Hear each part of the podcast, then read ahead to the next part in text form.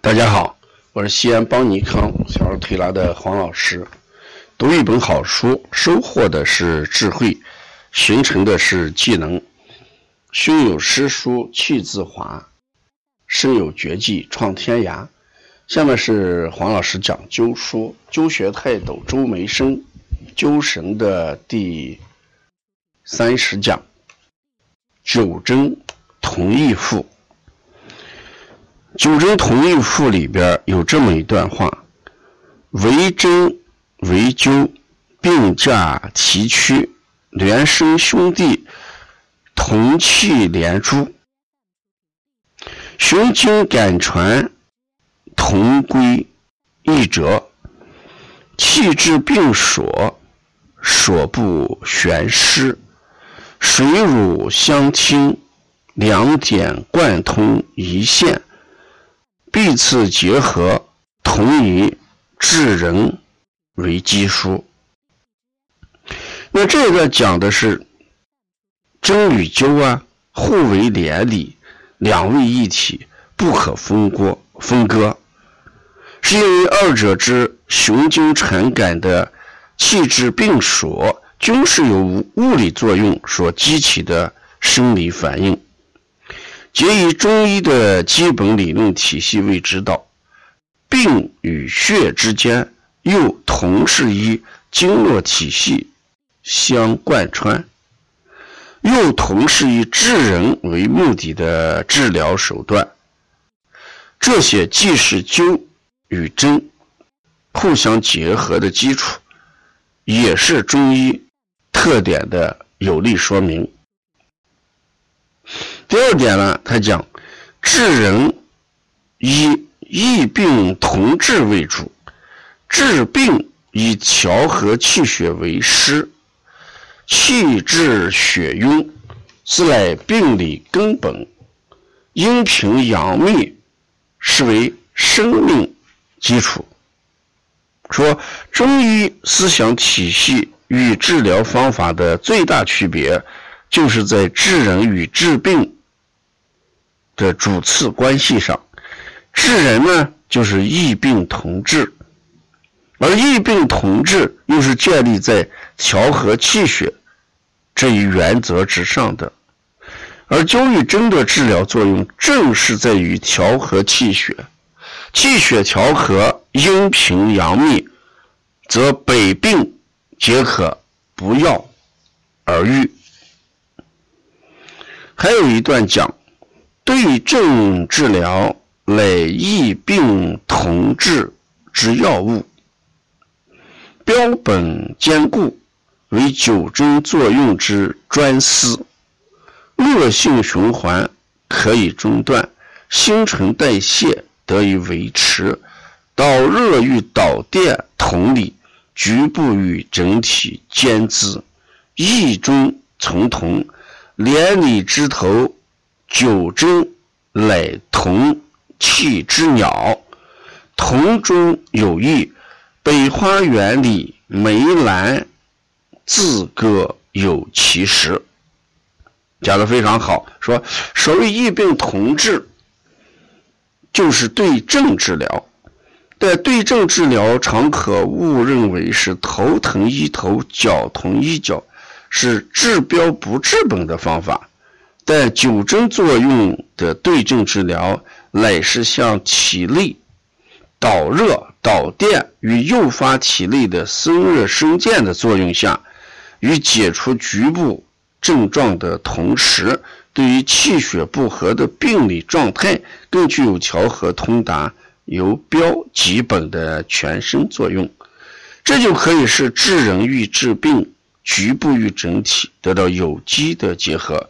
成为九针治疗的共同原则与兄弟关系，而在这种相同的基础上，又因其具体的方法和方式不同，功效互有长短，自然也存在着相互的差别。下面一段讲：九效在火，火有温浊之别。针用在刺，刺有深浅之殊。刺法不精，气难治病，火能重敌，精字通书，久着成疮，已有瘢痕可恶，生针灌肉，刺中脏腑，堪愈。九效久而争效在，针刺敌而火力徐。所以在这一段就讲的是针与灸有不同的地方，针用的是温，用灼，啊，这个灸用的是温，用的是灼，针用的是刺。就有了呃温热之别。针有生铁之别，灸用多了留下瘢痕，形成瘢疮；针用的不对的话，也会刺伤内脏。灸呢，长久，要求时间长一点；针呢，要求短暂。针刺快，而灸法慢，这是他们的一个对比。下面又讲：若夫灸变温和，功成广博，皮不破而肉不松，实可泻而虚可补，全身无禁忌之躯，感传少难治之处，前景正大有可为，须不断要更新灸具。说什么呢？说当今的温和灸，虽与古代的直接灸也有同中有异，异中求同，但源远流长，与古代直接灸是一脉相承。如果保持传统艾灸的前提下，借助于灸具的不断更新，则对其适用范围扩大和功效的提高，自将是不言而喻的。又讲灸诊。之同义能分，原则与比较是据。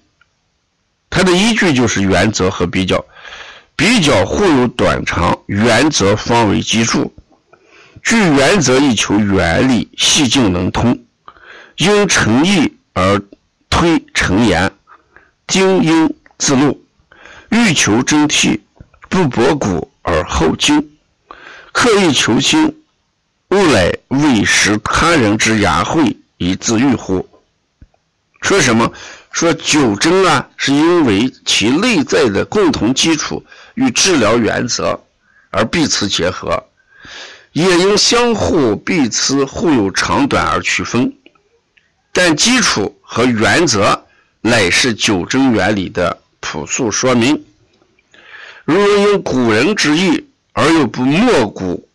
莫守古人之言，又以今人之言谋合古人之意，作为对九针原理探讨的一个方面，也是发掘和发展中医学说的可循之途。如以义喜新厌故，置传统见解于不顾，使他人之偏言之语以沾沾自喜，岂非无源之水？欲无根之木乎？那这一段就强调，我们对九针一定要用传统的东西要继承下来，然后加以发展。如果离开了传统去做创新，那一定会变成无根之木、无源之水。我想这一段话重点还是要讲达到九不离宗那四句话。既然是灸。就不能离开爱。既然是灸，那一定不能离开浊。既然是灸，那就一定离不开穴位。既然是灸，从火从灸，那一定要保证什么时间？所以我们不管怎么样创新，最根本的东西不要离开。离开的话，就是无源之水。无根之木，要了解灸神的更多内容，敬请关注下一讲。谢谢大家。